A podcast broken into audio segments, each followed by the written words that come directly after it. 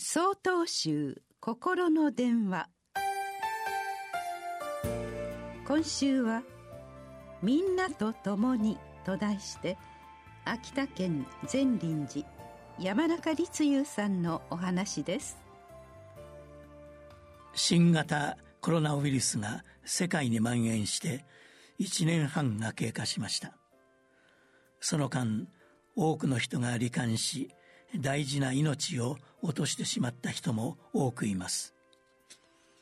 それでもさまざまな国の研究者の努力によってウイルスに対抗するワクチンも開発され徐々に未来に向けた希望が持てるようになってきました。一方で残念なこともあります。それはお金を持っている国がいち早くワクチンの接種を受けそうでない国は後回しになる傾向が見受けられることです。人間は自分の幸せを一番に考えます。それを悪いとは言いませんしその思いが私たちの生活を豊かにしてきました。法律でも幸福追求の自由が求められています。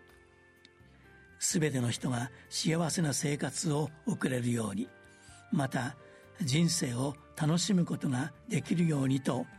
教育でも教えているのですから一人一人が幸せを求めるのは当然とも言えましょう。ただ自分だけの欲求が満たされればいいのではなく